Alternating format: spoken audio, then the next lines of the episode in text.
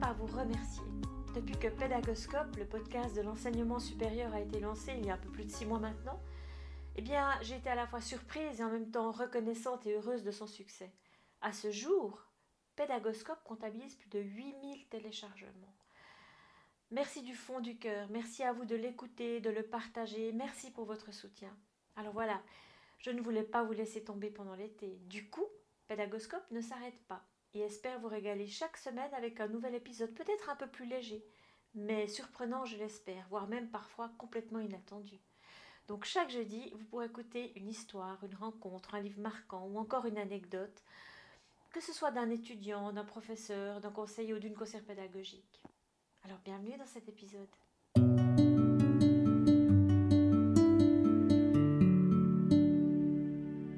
Chère auditrice, chers auditeurs, euh, bonjour. Je suis heureuse de vous retrouver pour euh, cet épisode euh, d'été. Merci Ariane encore une fois pour l'invitation. Aujourd'hui, j'aimerais vous parler d'une expérience pédagogique qui s'est déroulée le premier semestre 2019, donc avant toute cette période Covid qui a tant transformé nos vies professionnelles et personnelles. Alors, vous savez que dans les entreprises, généralement, la fonction formation, elle est rattachée à la direction des ressources humaines. Et en, théorie, c'est quelque chose qui me paraît logique. Il y a énormément de publications liées à la fonction formation, euh, à la nécessité d'investir dans le développement du capital humain, etc. C'était des choses que j'avais beaucoup euh, étudiées euh, lors de mon master, puisque c'était le, sujet principal de mon mémoire.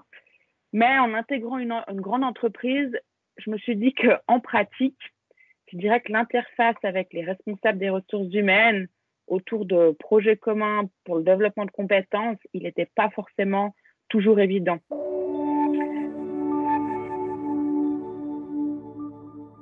Du coup, j'ai été agréablement surprise quand un des RRH m'a contacté en m'expliquant qu'il aimerait collaborer avec moi en binôme pour, proposer pardon, un dispositif à une équipe de cadres d'un département, si possible avec des approches innovantes. Et la formation, elle devait être courte et impactante. Alors, j'avoue que j'étais emballée par la demande, euh, mais aussi stressée. Euh, j'avais peut-être aussi une représentation un petit peu des cadres comme euh, ben, ce lien hiérarchique que j'avais avec les propres managers que j'avais rencontrés dans mon parcours professionnel. Euh, et puis cette vision peut-être un petit peu élitiste, toujours avec cette euh, ascension euh, professionnelle du bas vers le haut. Et puis ce sentiment, il était hum, renforcé, je pense, parce que dans cette entreprise, la règle, en fait, c'était que les dispositifs à l'attention des managers étaient réalisés, l'idée par une de mes collègues, euh, exclusivement parce qu'il était, semble-t-il, nécessaire d'avoir un bagage orienté RH ou de management. Donc, du coup, ça faisait évidemment un peu caisse de résonance chez moi, avec des questions du type euh, ne suis-je pas trop jeune? Suis-je suffisamment compétente? Et si je me plante, qu'est-ce qui va se passer? Qu'est-ce que ça va dire dans les couloirs, etc. etc. Mais, euh, soutenu par ce RRH, je me dis je tente l'aventure. Finalement, si je m'y confronte jamais, ben je ne pourrais pas savoir et je ne pourrais peut-être pas faire euh, bouger cette ligne. Alors, avec euh, l'aide du RRH en présentant le, projet et l'intention à, notre direction, euh, a accepté pour faire un essai sur un cycle de trois formations sous la forme d'un cursus. Maintenant, j'aimerais vous parler un peu plus de ce dispositif qu'on a créé parce que bien que stressée, bien que j'identifiais certains euh, euh, enjeux, c'était important pour moi de rester alignée avec mes valeurs pédagogiques. Donc, il était clair que je voulais proposer une expérience différente de ce que j'avais vu dans l'entreprise, engageante, collaborative et puis ludique. Alors avec ce RRH, on a d'abord dressé un peu le profil de notre public, hein, comme on nous apprend à faire euh, lors de l'analyse des besoins. En gros, on avait une vingtaine de cadres à former, euh, du même département, mais répartis dans différents services et équipes. Euh, un public majoritairement masculin, dans un secteur technique et technologique, sur un site excentré et puis relativement hétérogène en matière de compétences managériales et évidemment avec très peu de temps pour se former. C'est-à-dire que finalement, la formation, c'était une charge en plus et puis peut-être que ça passait un peu à l'as si euh, ils avaient euh, des choses à régler. Alors, avec l'ensemble de ces renseignements et puis euh, l'intention qu'avait ce RRH de pouvoir redynamiser cette équipe, monter en compétence sur, sur certaines problématiques, on a dressé de manière co-construite la scénarisation de la première intervention. On savait qu'on allait faire plusieurs interventions dans le cursus, mais on s'est concentré euh, sur la première. On savait qu'on avait peu de temps, donc on s'est dit, on va nous se déplacer in situ. Déjà pour être sur leur terrain, pour leur montrer que on venait dans leur espace de jeu pour les accompagner, et puis ça permettait finalement d'éviter qu'ils perdent du temps à venir jusqu'au centre de formation parce que c'était en tout cas 30 euh, minutes euh, pour traverser globalement le canton. Euh, on a choisi de débuter la formation au niveau de l'espace de la cafétéria parce qu'ils avaient la chance d'être dans un bâtiment euh, rénové avec un espace euh, pour, pour ce département qui était en plus bien équipé avec un, un beamer. Et moi, je trouvais assez sympa de débuter là-bas aussi parce que finalement, leurs collaborateurs allaient les voir en formation. Et je trouvais ça euh, intéressant un petit peu de, de, décloisonner et puis d'arrêter de mettre euh, peut-être un tabou euh, ou une vision un petit peu élitiste et, protégée en disant, bah oui, finalement, toutes les strates, tous les collaborateurs doivent poursuivre et s'engager dans le, dans le maintien et le développement de leurs compétences. En plus, en les accueillant dans cet espace, on a pu le faire avec un petit lunch. Donc, l'idée, c'était vraiment de réduire les contraintes pour eux, pouvoir les accueillir autour d'un moment relativement convivial, mais qui permettait déjà, mine de rien, de poursuivre la formation. Alors, pourquoi je dis poursuivre?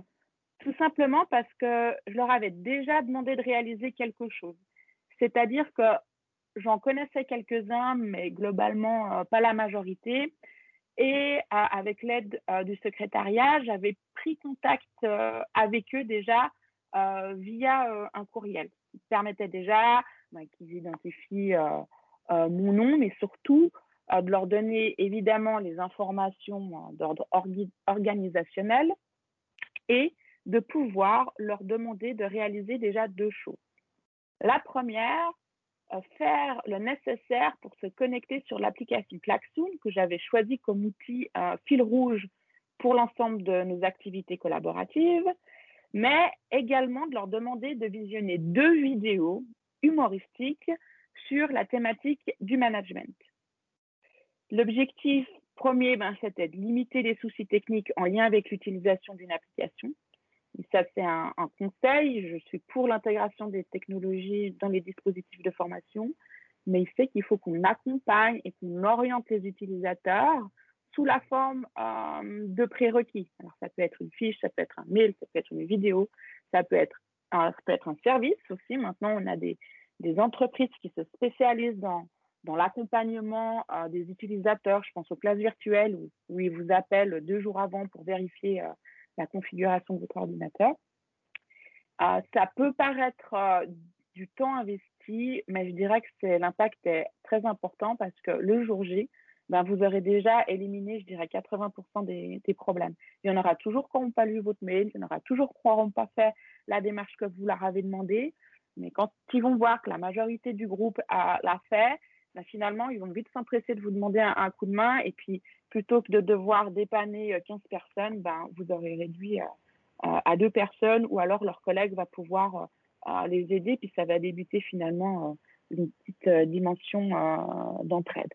Donc voilà, installer l'application, pouvoir se connecter sur le réseau Wi-Fi, c'était quelque chose qui était demandé. Et puis, les vidéos, c'était de pouvoir déjà parler du management, mais sans en faire tout un truc. Euh, c'est-à-dire de pouvoir un peu le désacraliser par une approche humoristique en ciblant sur certains comportements potentiels de managers, mais sans être sur leur propre comportement et puis d'ouvrir la discussion autour de ça.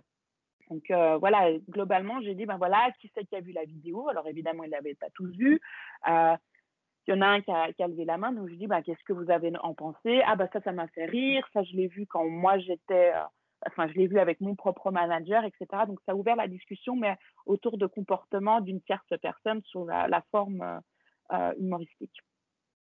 Et puis, l'autre chose qui était intéressant dans cet accueil avec euh, des sandwichs, c'était que finalement, le RRH a pu profiter de cet espace-temps un peu moins formel pour expliciter notre intention autour de cette formation. Et, ça, c'était intéressant parce qu'on voyait bien qu'ils étaient, ils étaient ouverts parce que euh, c'était comme une discussion déliée. Il y avait moins cet effet un petit peu euh, euh, frontal. Ça lui a permis aussi de, m'introduire et de valoriser notre binôme. Puis après, il m'a passé la main et je leur ai proposé une activité brise-glace. Cette activité, elle était intéressante parce qu'après avoir mangé un sandwich et fait leur pause, on arrivait à la, à la, à la fin de ce temps-là. Bah, mon inquiétude, vous pensez bien, c'était l'effet euh, post-prandial, donc la sieste euh, qui va bien avec. Eh bien non, je leur ai demandé de se mettre en binôme, déjà pour euh, engager cette dynamique collaborative, et puis les faire se lever, c'est-à-dire que c'était un brise-glace qui était physique. Et ça, c'était c'était important parce que ça permettait vraiment qu'ils s'assoupissent pas, si je peux dire. Puis ce brise-glace, il, avait un, un petit dimension de défi et d'enjeu, c'est-à-dire que vous mettez deux personnes euh, l'une face à l'autre. Euh, elles doivent s'observer euh, pendant 5 secondes. Ensuite, elles se mettent dos à dos. Chaque personne doit enlever ou modifier trois choses sur son apparence. Ensuite, elles se refont face. Et puis, vous devez finalement, un peu comme le jeu des 7 heures, trouver ce qui a été modifié. Donc, à, trois éléments modifiés relativement faciles. On refait l'exercice avec 7, 5 euh, ou 7, hein, suivant comment vous voyez euh, que ça se passe, puis après vous passez à 10. Puis à 10, ben, ça devient bien plus euh, compliqué, vous pensez bien. Puis pourquoi on leur devait faire ce genre de choses? Moi, ça m'a permis déjà d'évaluer un peu la dynamique du groupe. C'est-à-dire que j'ai pu voir ben, ceux qui étaient très appliqués euh, dans la consigne, ceux qui faisaient preuve d'une énorme créativité pour trouver 10 choses à modifier, parce que modifier 10 choses euh, comme ça en 3 secondes, c'est pas évident. Euh, et puis, ceux qui étaient déjà dans la négociation de la consigne. Donc, c'était assez intéressant d'un point de vue dynamique de groupe pour voir les profils finalement des personnes et comment j'allais pouvoir interagir avec eux. Et puis, c'était aussi de leur faire passer un, message clé, c'est-à-dire que ben voilà, il y en a qui avaient été très, très créatifs et qui avaient mobilisé des ressources qui étaient sous leur nez, mais ce n'était pas forcément des ressources pour tout le monde. Tout le monde était dans le même environnement, mais n'interagissait pas de la même manière. Et ça, c'était euh, également euh, très intéressant. À la fin de ce brise-glace, euh, plutôt que de leur dire ben, on va se rasseoir, hum, on a pris le parti après de descendre dans une de leurs salles de réunion. Donc, c'était un moment de transfert qui ben, permettait aussi euh, les, petites pauses euh, techniques. mais c'était presque un moment symbolique en disant, ben voilà, là, on a fini peut-être un espace un petit peu moins formel. Et maintenant, on va aller dans un espace peut-être un petit peu plus cadré, mais ça permettait de nouveau d'avoir une rupture de rythme. Et puis ensuite, on est passé donc dans cette salle de cours et là, l'idée, c'est que le RRH avait besoin de revoir avec eux des dimensions qui sont parfois pas très sexy à présenter en formation. C'est l'aspect euh, réglementaire et puis euh, gestion du personnel en cas euh, de conflit ou d'absence, etc. Donc, ce qu'on a fait, plutôt que de leur sortir tous les règlements en brut, c'est que, premièrement, via l'application Klaxoon, on leur a fait euh, répondre à quelques questions pour euh, finalement nous situer un petit peu le niveau de connaissance et puis eux un peu avoir une espèce de, prise de conscience de qu'est-ce qu'ils maîtrisaient ou pas. Et ensuite, on leur a proposé une étude de cas à l'ensemble du groupe. Donc, ils étaient euh, une douzaine. Et l'idée, c'est que cette, étude de cas, elle était par phase, c'est-à-dire qu'elle a été scénarisée, elle a été scénarisée en temporalité, c'est-à-dire que à chaque étape, on demandait des actions au manager et puis on faisait un, un, débriefing, puis après on passait à la suite de la situation. Mais plutôt de la faire de manière individuelle, on a, on a demandé en fait de travailler sur deux dimensions. Euh, on, leur a mis, on leur a mis un, template de speedboat sur le klaxon, c'est-à-dire que c'est une image où vous devez euh, mettre des post-it avec vos idées, mais plutôt que de les mettre en vrac, vous les organisez. Donc l'idée, c'était euh, vis-à-vis de cette situation, quels sont les éléments bloquants, quelles sont vos ressources, sur quoi vous pouvez vous appuyer, qu'est-ce qui serait nécessaire, etc. Donc il y avait des espèces de zones thématiques et puis ils devaient mettre euh, leurs idées à foison. Donc, il y avait un aspect individuel parce que chacun pouvait mettre euh, leur post-it, mais tout le monde voyait les réponses de tout le monde. Et puis après, le RRH euh, reprenait certains des éléments proposés et s'engageait une discussion et un débat. Et puis, une fois qu'on avait globalement fait le tour de cette étape-là, évidemment, le RRH appuyait là avec des notions plus légales et théoriques, avec les procédures institutionnelles, et on passait à la suite. Et puis pour nouer un petit peu la gerbe de, cette étape-là, on avait préparé en amont une synthèse des principaux éléments liés à ce cas de figure. Donc par quoi vous pouvez passer, sur quoi vous vous appuyez, quelles sont vos ressources, etc. etc. Et puis ben, cette synthèse-là, on leur a mis aussi à disposition euh, sur, un espace euh, sur un espace partagé que j'avais euh, j'avais créé en fait une espèce de de petit e-learning euh, avec l'outil RISE de, Articulate. Et puis, ça m'a permis en fait euh, d'agréger l'ensemble des ressources qu'on avait utilisées, donc les vidéos, les parties de présentation, l'étude de cas, le brainstorming sur Klaxoon, etc. Donc, ils avaient tout au même endroit. L'idée, c'était vraiment de leur donner une ressource sur laquelle ils puissent retourner. Et puis, pour terminer cette session, on leur a demandé de se positionner par rapport à cette expérience-là. Donc, on avait préparé des questions en amont. Euh, l'idée pour nous, c'était de voir si le, le, format, hein, euh, lunch comme ça sur une heure et demie, euh, avec une grosse dimension interactive convenait, puisqu'on aurait pu imaginer qu'ils voulaient quelque chose de plus traditionnel. Et puis, est-ce que la thématique était, avait répondu à leurs attentes? Puis surtout, quelles étaient leurs attentes pour les, les, prochaines interventions?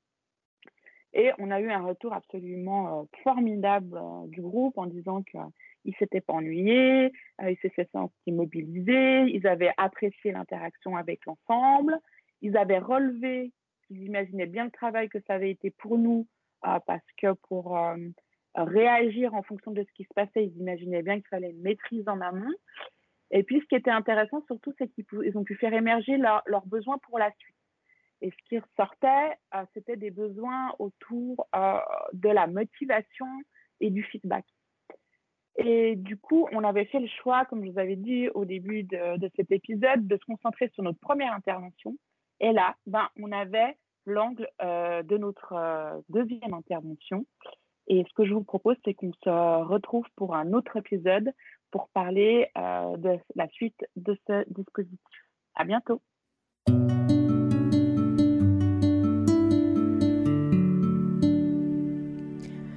Voilà, c'est terminé pour aujourd'hui. Un grand merci d'avoir écouté cet épisode. J'espère que le format vous a plu. Si oui, dites-le moi avec 5 étoiles ou même un petit cœur sur iTunes. Et si vous n'êtes pas fan d'Apple, bah, ce n'est pas très grave. Il y a d'autres manières de m'aider et de soutenir Pédagoscope, comme par exemple partager ce podcast avec deux ou trois de vos collègues ou amis. Cela m'aidera énormément à poursuivre cette initiative et qui sait, cela les aidera peut-être eux aussi. N'hésitez pas à me faire part de vos commentaires ou même à postuler pour participer à un épisode de Pédagoscope si vous le souhaitez. Merci et à très vite pour un nouvel épisode.